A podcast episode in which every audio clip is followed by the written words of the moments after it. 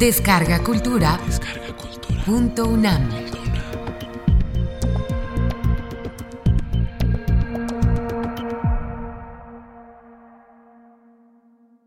Vida y obra de Juan José Arreola. Entrevista realizada por Emanuel Carballo en mayo de 1966 para Radio UNAM.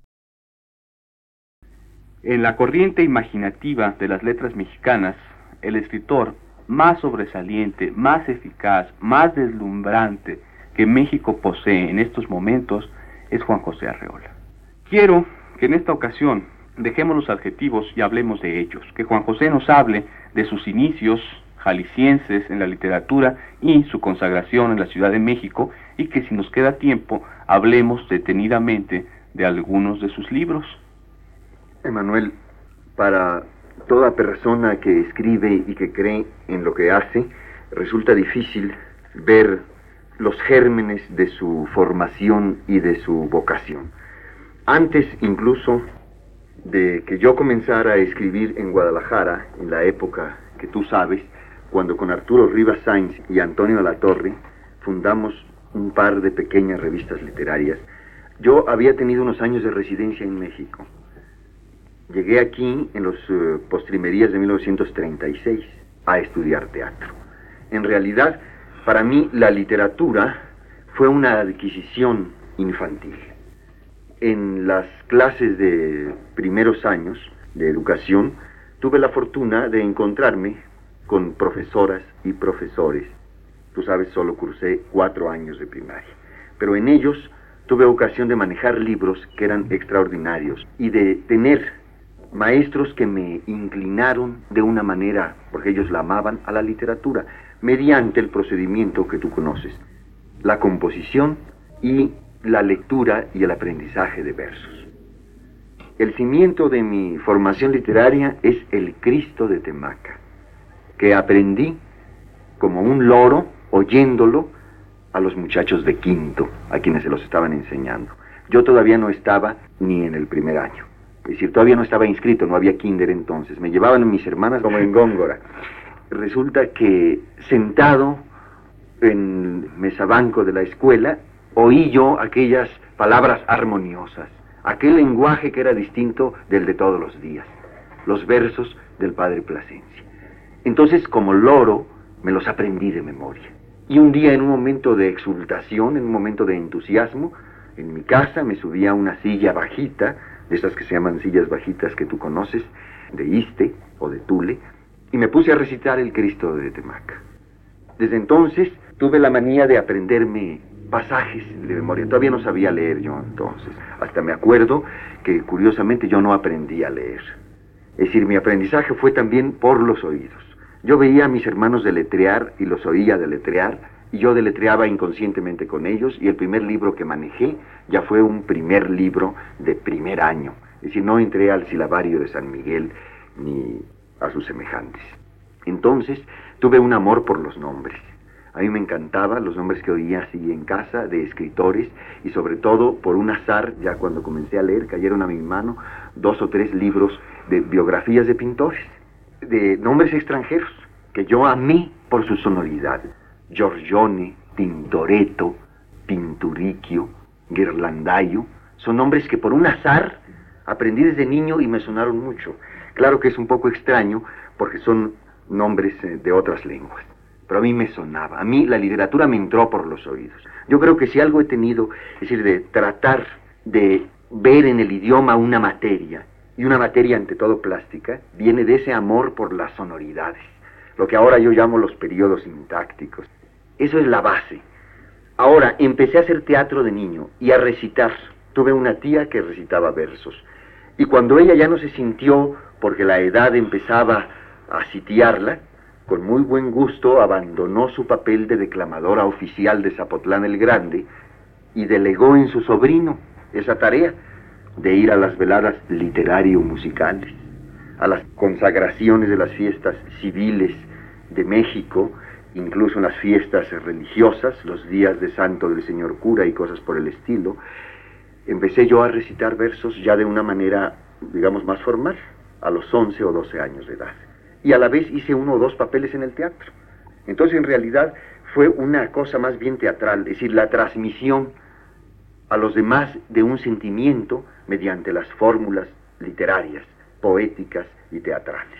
Entonces soñé con venirme a estudiar a México, viaje que se aplazó por toda una serie de circunstancias. Yo tenía que hacerlo solo y no me dejaban salir muy temprano. A los 15 años hice una residencia en Guadalajara, de un ¿Tu par de primera años. residencia en Mi Guadalajara? primera residencia en Guadalajara, a la que solo había ido de niño por unos cuantos días. Y entonces ya en Guadalajara pude adquirir mi primer libro, comprar mi primer libro. ¿Y qué libro fue, Juan José, te acuerdas? Es, sí, es muy importante que lo diga aquí. En esto ya tenía yo 15 años y compré el Gog de Giovanni Papini. Por fortuna se trata de un gran prosista, un escritor de lo más objetable y dudoso.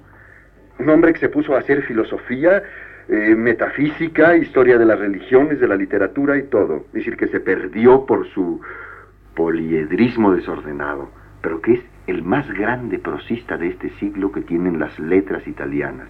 Y lo digo a pesar de que exista Benedetto Croce en su generación y posteriormente algunos grandes escritores que ni por asomo saben lo que era acomodar un bloque sobre otro. Es decir, Papini ha hecho su prosa de sillares.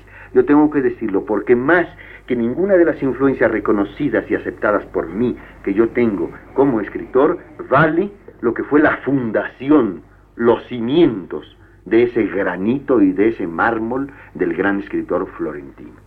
Mi primer libro adquirido personalmente por mí fue El Go, fue un azar. Entonces lo leí, me puse a leer todo Papini y algunos otros libros. Tuve mi primera formación entre los años 34 35. A 36 volví a Zapotlán otra vez a ser lo que fui durante tantos años, un empleado de mostrador. Yo trabajé en tiendas de abarrotes, en tiendas de ropa, en papelerías, en molinos de café, en chocolaterías. Fui un excelente vendedor de niño. Vendedor que tuve que volver a resucitar en México para ganarme la vida. Entonces, después de un año, el de 36, en Zapotlán, ya en 37 vendí una máquina de escribir Oliver, mi única propiedad, regalo de mi padre, y una escopeta de retrocarga de calibre 24 que yo había adquirido por mí mismo. Obtuve 13 pesos por la escopeta y 18 pesos por la máquina de escribir. Compré un boleto de 15.50 hasta México y llegué alrededor con, con 13 pesos en la bolsa.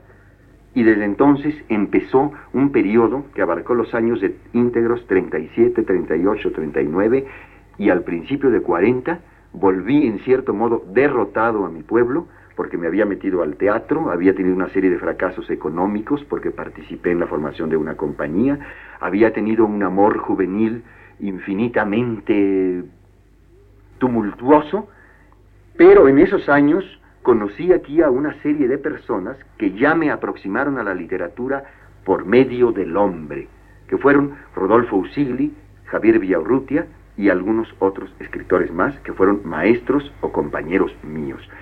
En ese momento, y estando yo metido en el teatro hasta el cuello, escribí los primeros textos literarios que puedo considerar, que fueron tres farsas en un acto. Curiosamente, yo antes que cuento empecé a escribir teatro. Antes que esto había hecho, como todos los Poesía. jóvenes, poesía. Yo había escrito unos poemas lamentables, pero muy armoniosos. Es decir, por el mismo amor a la, a la forma, cuando yo escribo en verso, salvo un caso, que he escrito en versos libres, siempre escribo décimas y sonetos, es decir, piezas trabajadas, de poesía mediocre, inferior completamente, pero bastante bien trabajada por mi amor radical al lenguaje que viene desde la infancia. Yo he aceptado la lección de los maestros, que lo son porque tienen ese concepto que yo tenía previo en mí a mi conocimiento de la literatura, que es considerar que el lenguaje es una materia y que hay que trabajar con ella, y que el primer deber del escritor, como el del pintor, es manejar sus materiales, que en este aspecto son casi físicos, porque para mí el lenguaje, aunque esté estampado en el papel, no es silencioso, sino que de él se propagan las sonoridades. Y yo sé que construir una bella frase, en esto tenía razón André Gide, cuando uno construye una frase bella, un pensamiento todavía más bello viene a habitarla. No porque la frase originalmente sea vacía, sino porque la frase es una nostalgia del espíritu que aspira a una concreción en belleza. La frase bella brota de una instancia espiritual inconsciente y por eso aparece poblada Fíjate cómo en la poesía ocurre eso, Emanuel. La poesía no sabe uno en realidad por qué en un verso aéreo hay una entidad misteriosa y metafísica que está allí anidada en aquella estructura armoniosa. Y es que la estructura armoniosa ha nacido como una tentativa formal del espíritu. Es decir, para mí toda belleza es formal. Y lo confieso. Es decir, no puedo yo concebir una persecución, una prosecución de la belleza sin un amor absoluto a la forma. Y aunque uno, las ideas importantes son tan difíciles de esclarecer en la mente, la inteligencia no puede con las intuiciones. Y son las intuiciones profundas las que provocan en la superficie de la conciencia los resultados plásticos del lenguaje, las armonías. Un periodo sintáctico es en realidad una especie de concreción fuera del espíritu, ya en el mundo de la materia, que proviene de una emanación. Es, digamos, como una emisión eléctrica, un rayo que adoptara una forma. Eso es lo que yo creo que es la literatura. Yo, desde luego, paso por un escritor demasiado preocupado por la forma, poco productor. Y en realidad soy poco productor y no me pesa, porque en la modestia de lo que hago hay siempre la ambición no nomás de destilar, sino de cristalizar en brevedades cantidades lo más extensas de vivencia, de pensamiento, de emoción. Eso podría ser mi fórmula personal. Ahora nomás quiero para completar esto, yo volví de México en 40 un poco con las alas quebradas, pequeño desastre amoroso, un pequeño pero para mí muy grave desastre económico y me refugié en mi familia y viví una etapa muy curiosa, muy interior en mi pueblo. Fui maestro entonces de secundaria y viví una vida ascética. Viniendo así del amor tumultuoso, me encerré en una especie de castidad rigurosa y aguda, aguda para la inteligencia. Es la época en que he leído tal vez más en mi vida y con mejor resultado.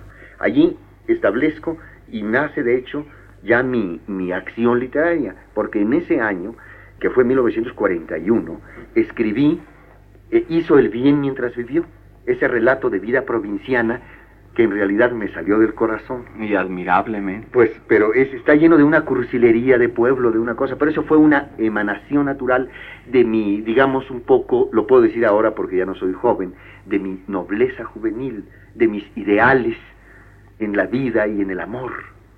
Hay dos o tres cuentos de esa época que están llenos de algo de lo que ahora totalmente carezco, que es de una especie de cristalinidad en la mirada para ver las cosas sin enturbiarlas. Ya después la vida me ha trabajado, me ha aplicado una serie decisiva de desilusiones, golpes y fracasos, y naturalmente que el alma se me ha ido envenenando un poco, lentamente, y sin resentimiento.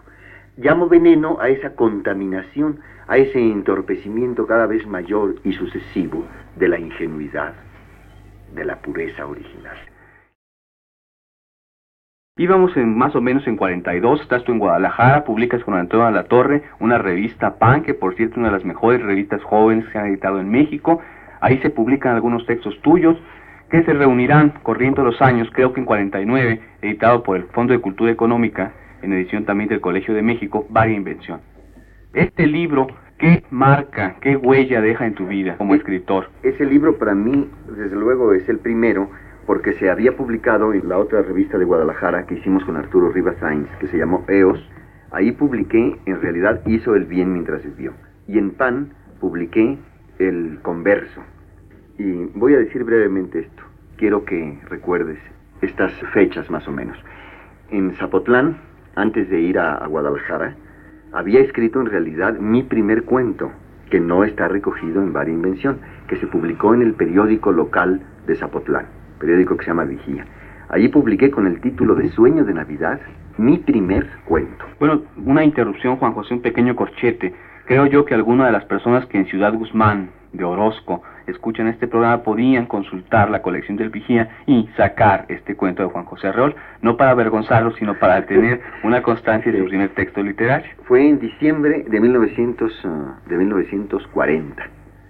Lo escribí para el periódico, casi de, de encargo. Por eso es de Navidad, porque se publicó exactamente en un número especial del periódico, hecho en la Navidad de 1940. Después Olivia Zúñiga, esta tarea, por fortuna, ya no deberá hacerla nadie. La hizo Olivia Zúñiga en un librito que se llama Cuentos para niños o Cuentos infantiles. Mi cuento es en realidad la pesadilla y el sueño de un niño en la noche de Navidad.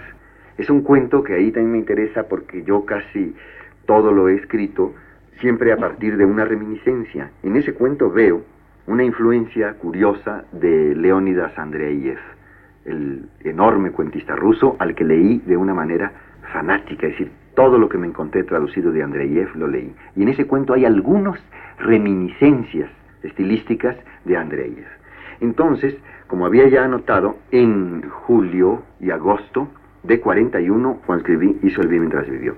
Y después de esto vino otro cuento que también está lleno de esa aura idealista, de ese aire que se pierde con la vida, que es todavía la persona joven que sueña en la realización de sus ideales amorosos, que es un pacto con el diablo. Ese cuento lo originó y de hecho, durante un pequeño viaje a México hice una nota al salir del cine, de ver una película que por más señas era de Simón Simon y de James Craig, y de Walter Houston que hacía el diablo. La película se llamó Un pacto con el diablo y estaba basada en el cuento de Stephen Vincent Bennett, que se llama Daniel Webster y el diablo. Entonces, saliendo del cine, de ver esa película, hice una nota que en Zapotlán desarrollé y fue el cuentito El pacto con el diablo, que entre paréntesis ha sido uno de los que más difusión tuvieron porque se, ha publicado en varios países, en periódicos dominicales de América Latina, se ha publicado lo mismo en Venezuela, que en Lima, en muchos periódicos de provincia mexicana. Es decir, es un cuento, como tú te acuerdas, un poco levemente acaramelado, un cuento bien construido, en realidad tal vez sea mi cuento más, más construido según el patrón tradicional, del, cuento. Exactamente. y tiene ese aire. Luego escribí ya un cuento que plantea el germen de otro camino, que es no cuentos, sino son aquellas dos cartas que se llaman el silencio de Dios, que es la carta de un joven desesperado en una noche terrible en la que se siente acorralado y que deja una carta sobre su mesa para que Dios la lea si es que Dios existe. Es un cuento típico de joven arrebatado, lleno de ideas que quieren ser filosóficas, algunos pasajes líricos que todavía hoy me satisfacen, es decir, que no los negaría yo a pesar de cierta digamos, torpeza elemental del cuento como cuento. Esos fueron mis primeros tres textos. El silencio de Dios, anterior el pacto con el diablo y anterior él hizo el bien mientras vivió. Entonces ocurrió ese hecho que tú conoces en mi vida, que es que en Guadalajara, en esos años intensos de formación, incluso que precedieron a mi matrimonio, que ocurrió en 1944, Conocí a Jouvet en Guadalajara, cuando fue a poner unas piezas allí, patrocinado por la colonia francesa, que es numerosa y rica en Guadalajara. Y entonces allí sobrevino una distracción, pero muy importante, que fue el plan de un viaje a París con el patrocinio de Jouvet, viaje que pude llevar a cabo al año siguiente, en 1945. Y ese viaje, que no fue tan largo como se había planeado originalmente, fue muy importante mi vida está dividida en realidad en antes del viaje y después del viaje. Yo trabajaba ya un poco con un empleo aparentemente más dentro de mi vocación, pero muy alejado de ella, en el fondo, que era el periodismo. Trabajaba yo en el occidental de Guadalajara. Con don Pedro Vázquez Cisneros. Con don Pedro Vázquez Cisneros, que por fortuna para mí fue un jefe excelente. Allí fui primero jefe de circulación el cargo más eh, antitético para un escritor. Era yo el encargado de que el periódico saliera a tiempo y se distribuyera en la ciudad y fuera a las terminales de los camiones y de los ferrocarriles para ser llevado a todo el estado de Jalisco. De allí hice el viaje a Francia. Fue un viaje que es como un sueño lleno de impresiones extraordinarias, decir, todas estas cosas de que me fue dado a mí, que había sido un aspirante actor, pisar el escenario de la comedia francesa en compañía de los más ilustres comediantes de Francia. Dos de ellos han muerto recientemente, Jean de Beaucourt y Aimé Clarion.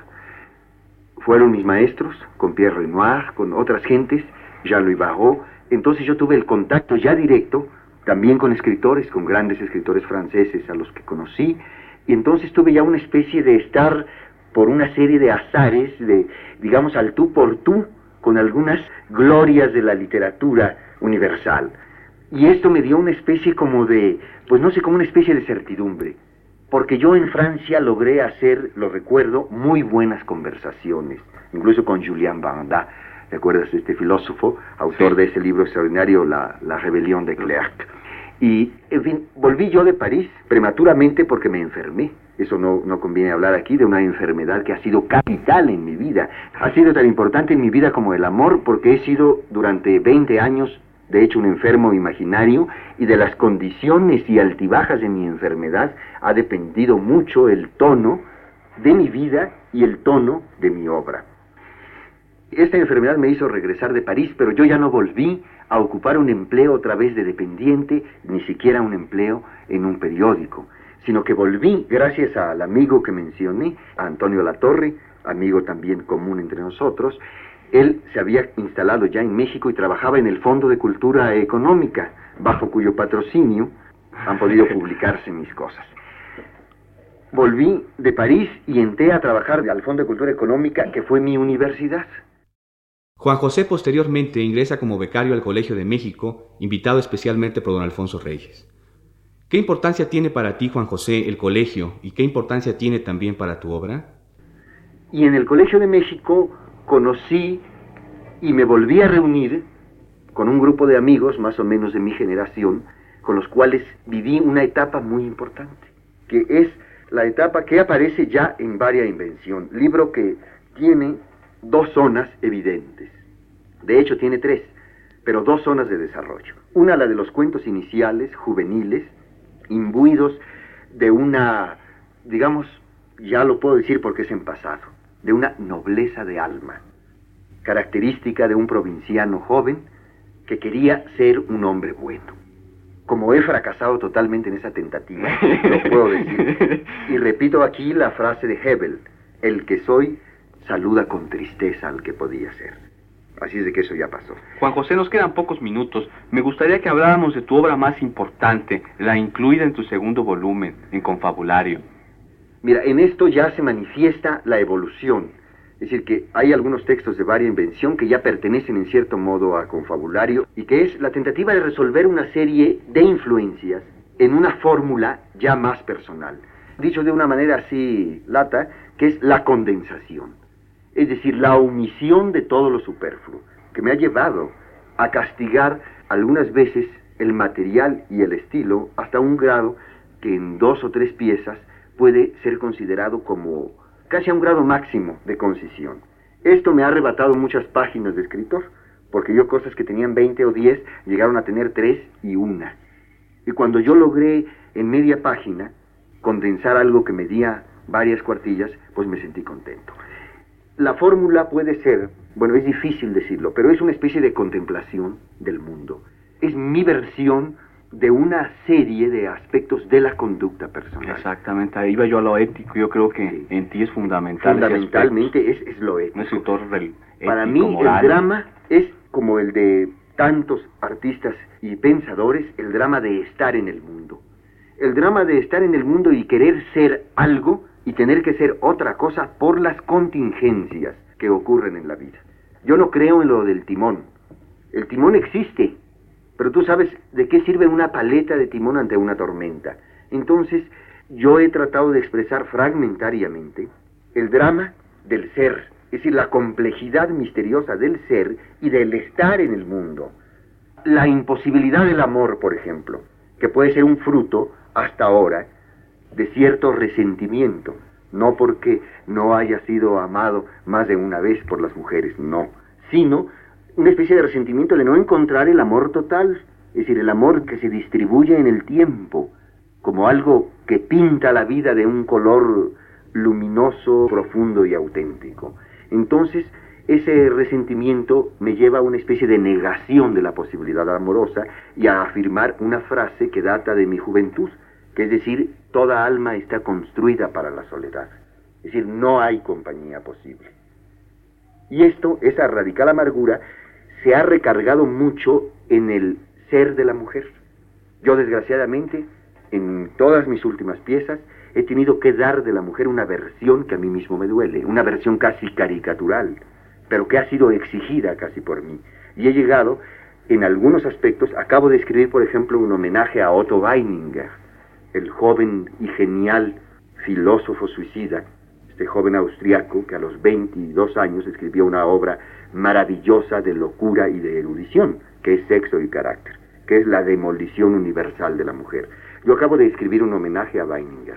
Sé que él y yo y todos los que en cierta manera desarmamos la estructura femenina, nos equivocamos, porque siempre volvemos a arrodillarnos ante ella, ¿no? Pero yo coincido en muchos puntos, en muchos aspectos del pensamiento de Weininger, que hay una soledad radical que brota de la separación original, de ese ser platónico que contenía en una sola masa biológica al hombre y la mujer.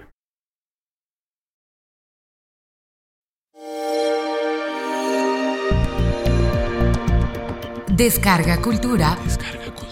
Punto UNAM.